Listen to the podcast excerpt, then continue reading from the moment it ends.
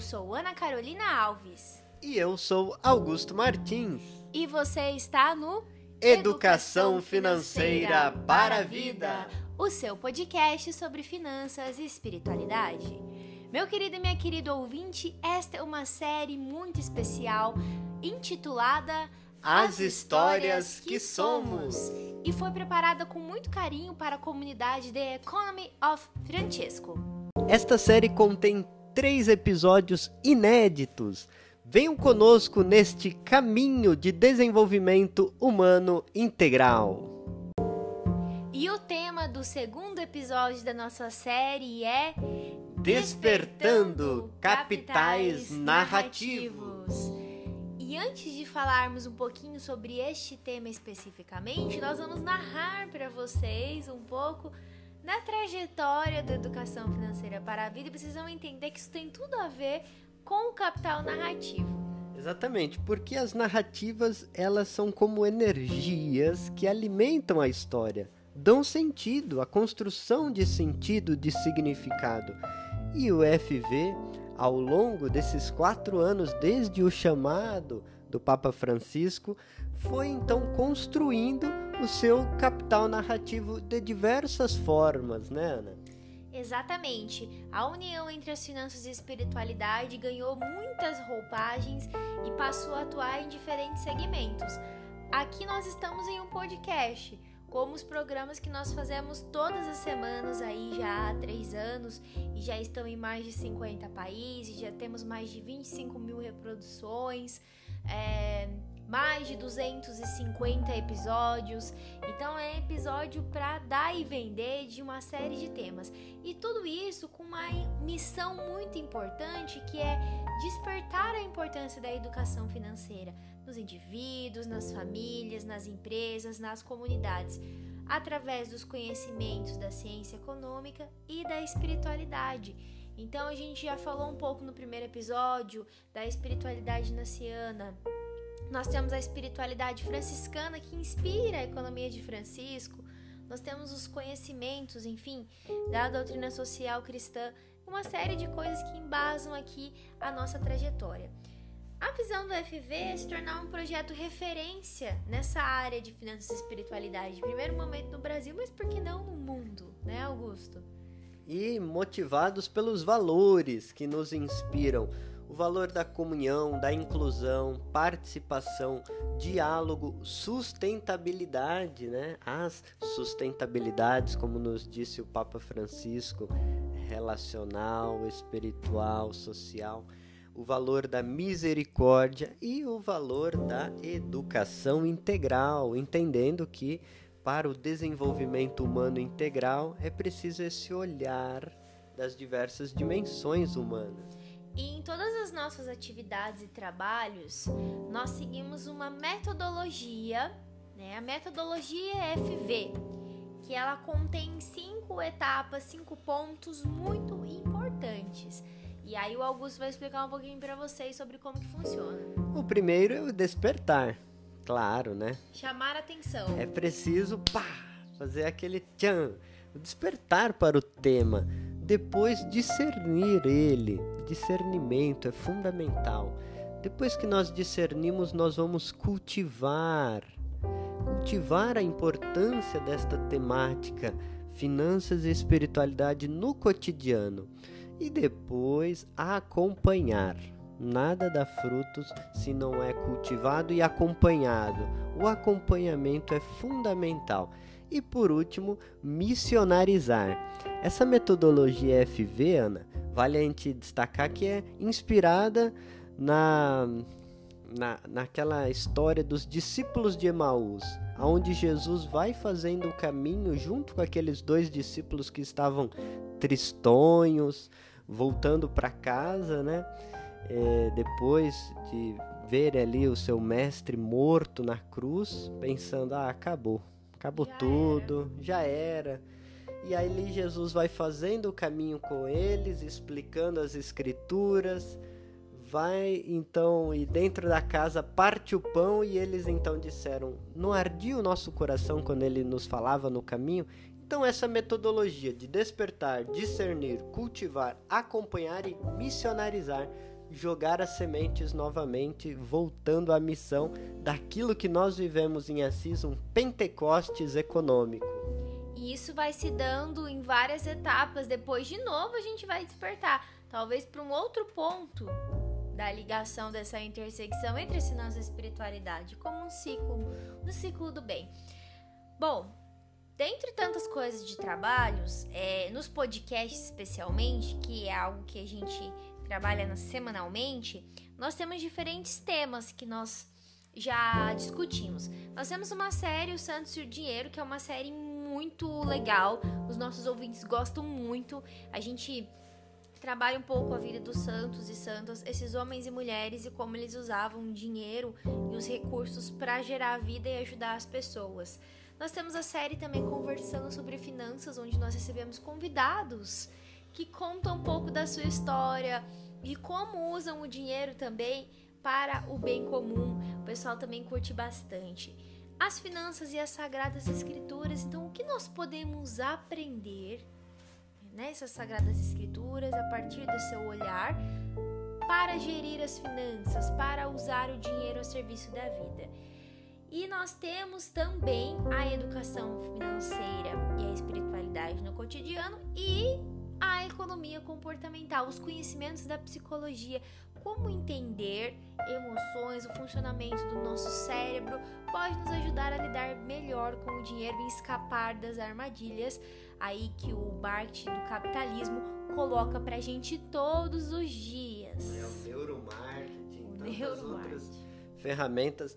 Não dá pra gente fazer uma educação financeira de qualidade, né? Já falando em capital narrativo, com as contribuições da economia comportamental ou da psicologia econômica.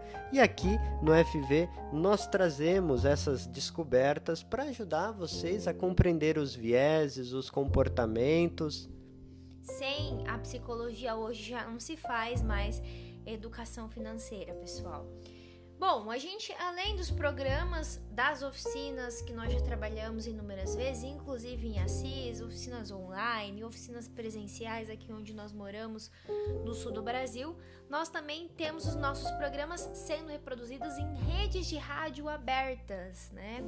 E são redes de rádios aqui de municípios do Brasil, do estado do Paraná e Santa Catarina que é a Rádio Selinalto e a Rádio Coroado, que abrangem mais de 100 cidades aqui da nossa região, gente. É, nós também começamos a trabalhar com a Diocese de Toledo, né? é, uma série de coisas, inclusive escrever semanalmente para a revista Cristo Rei. Que tem mais de 7 mil tiragens e vai para 19 municípios. Então, são as linguagens, né, narrativas diversas que o FV vai então se incorporando nessa nesse grande capital narrativo, dando aulas, oficinas, escrevendo, fazendo conteúdos digitais também através de plataformas digitais é muito interessante. Acredito que essa fonte de inspiração daquilo que o Papa Francisco disse aos movimentos sociais: necessitamos sonhar juntos, necessitamos de poetas sociais. Então eh, a gente se sente um pouco poeta social, né, Ana? Essa vocação desse chamado de construir, educar para novas economias passa por aquilo que na sua carta convite o Papa diz, né? Perdão, né? Na, no primeiro discurso 2020 do encontro online, ele diz: vocação de Assis, cultura e pacto. Então aqui o capital narrativo ele gera nova cultura através da linguagem. Essa é a força narrativa porque o que nós vemos é, muitas vezes são narrativas que justificam as desigualdades, narrativas hegemônicas de poder, né, que então legitimam guerras, fomes, desigualdade, o lucro acima de tudo. E, e, o EFV quer trazer, né, junto com essa grande família que somos nós, a comunidade, a família IOF, propostas alternativas, narrativas potentes, capazes de criar novos mundos a partir de baixo. Ou seja, ouvindo a voz, o clamor dos povos e dos pobres e da terra, que o Papa Francisco diz que é a mesma coisa, né? A voz da terra é a voz dos pobres, porque existe uma construção de narrativa na economia de hoje que nós vivemos, que é uma narrativa, como Augusto já falou, que ela justifica várias coisas, ela justifica vários tópicos, justifica a morte de maneira em geral e tudo que com ela está associado. E essa narrativa ela foi construída principalmente é, em cima de uma história que está escondida. Muitas vezes quem produziu uma riqueza, a gente pode pegar os povos originários, né, que cuidavam da, da, da terra e do planeta, que é uma riqueza, a verdadeira riqueza, eles têm suas narrativas abafadas por alguém que veio, roubou esses recursos, tomou posse das suas terras, tomou posse de tudo, e a narrativa que a gente aprende é descobriu um lugar, que, enfim. Então, todo esse conhecimento do cuidado da casa comum e de tantas outras coisas são narrativas que a economia de Francisco ela busca retomar. E dentro da educação financeira também nós precisamos trabalhar narrativas, porque senão nós corremos o risco de ficar presos em narrativas como essas que parecem ser educação financeira, por exemplo. Quanto mais você se esforça, mais você vai ser beneficiado, que é a narrativa da meritocracia. Né? Acorde mais cedo, economize. Gente, nós sabemos que é importante fazer uma boa gestão das finanças, mas tem pessoas que não têm renda para economizar. Como que ela vai economizar? Então, essas narrativas que partem de cima para baixo, que são um modelo pronto, elas não servem. No fim, elas justificam desigualdades e elas excluem. Porque é uma narrativa que vai dizer o quê? Se você não tem acesso aos meios, aos bens, enfim, ao dinheiro, é porque você não se esforçou o suficiente, porque você não é bom o suficiente. Quando a gente sabe que na verdade é uma falta de oportunidade. Então, através de uma educação financeira para a vida, nós construímos novas narrativas da origem, do uso, da destinação dos recursos. É essa mentalidade muito perigosa, né? Que diz assim: a ah, mentalidade de rico, mentalidade de pobre, segmentando e e transformando um fardo ainda mais pesado, como você disse. A meritocracia, ela é insustentável. Ela é uma narrativa hegemônica muito perigosa, porque como você disse dos povos originários, mas também nós podemos dizer dos, do racismo estrutural e tantas violências às mulheres, aos pretos, às minorias, podemos dizer, que o, no, o nosso sistema capitalista neoliberal justifica as violências, as mortes, as guerras. E o Papa Francisco na Fratelli Tutti vai dizer: isso é um pensamento pobre e repetitivo, porque acredita numa regulação do mercado como um dogma de fé e nunca acontece e, e sempre sobra para os pobres.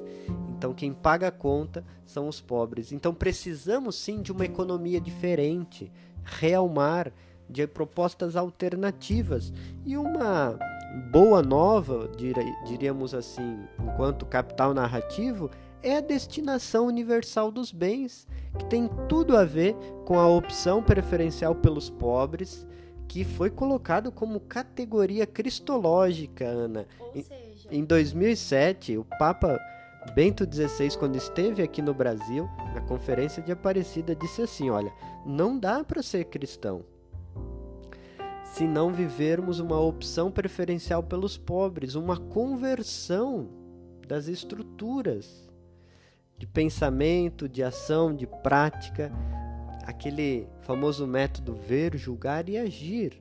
A destinação universal dos bens é muito interessante como é, é, uma boa notícia, porque muitas vezes a gente pensa na mística do bem comum, falar né, do bem comum, a gente esquece e pensa só no próprio umbigo, na própria satisfação pessoal, é, na, ah, eu preciso ter meus bens, a propriedade privada, e vai dizer a doutrina social da igreja: Nunca, né? A tradição cristã reconheceu o direito à propriedade privada como absoluto e intocável. O Papa João Paulo II disse assim: toda propriedade há uma hipoteca social, ou seja, a função social. Porque se Deus é o autor e dá origem de tudo, como eu posso compreender que pessoas passam fome, que haja desigualdade social?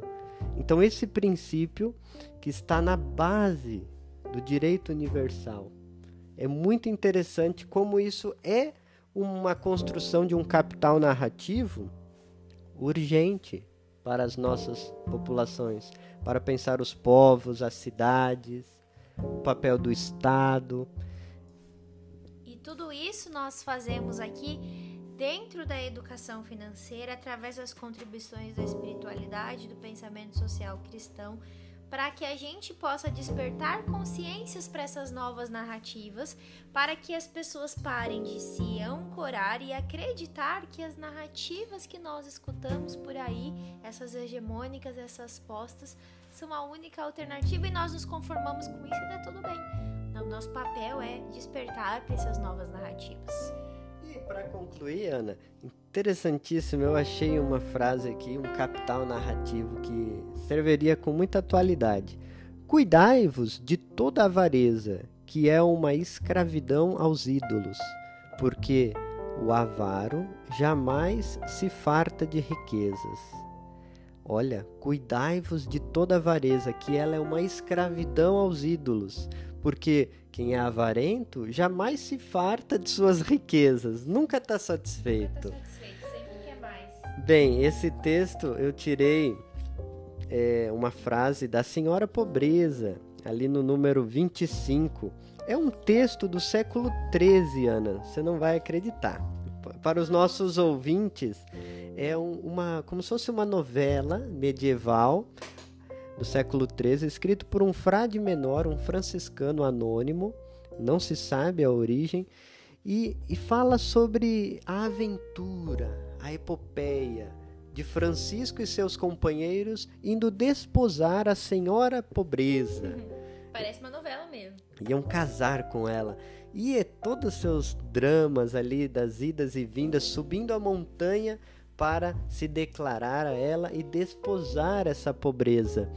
Portanto, é, queridos e queridas ouvintes, comunidade UF, nessa construção das novas culturas através do capital narrativo, o beijo do leproso, do nosso pobrezinho de Assis, é muito interessante. Isso é uma cultura de paz e bem é a gente olhar para os desafios com cordialidade, com força, com leveza e criar propostas alternativas. Olha lá no século XIII, então eh, os franciscanos já estavam narrando e nessas narrativas construíram, né, esse encontro de Francisco com a senhora pobreza e os impactos sociais que dela causavam, né?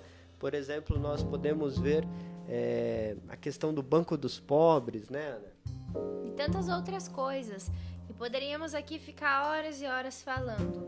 Mas o fato é, vamos despertar nossa consciência para as novas narrativas da economia e das finanças a serviço da vida. E despertar também aquela pulguinha atrás da orelha. Cuidado com o conto que eles contam, né?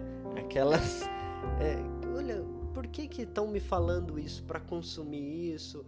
Isso, é, inclusive, foi tratado pela Mariana Mazzucato no livro O Valor de Tudo ou O Valor das Coisas. Exatamente. Ela né, vem construindo essa ideia, assim como a economia orientada por missões. Mas quais são as narrativas que nós ouvimos e que nos são contadas sobre como as coisas acontecem? É aí que a gente tem que desconfiar e pensar.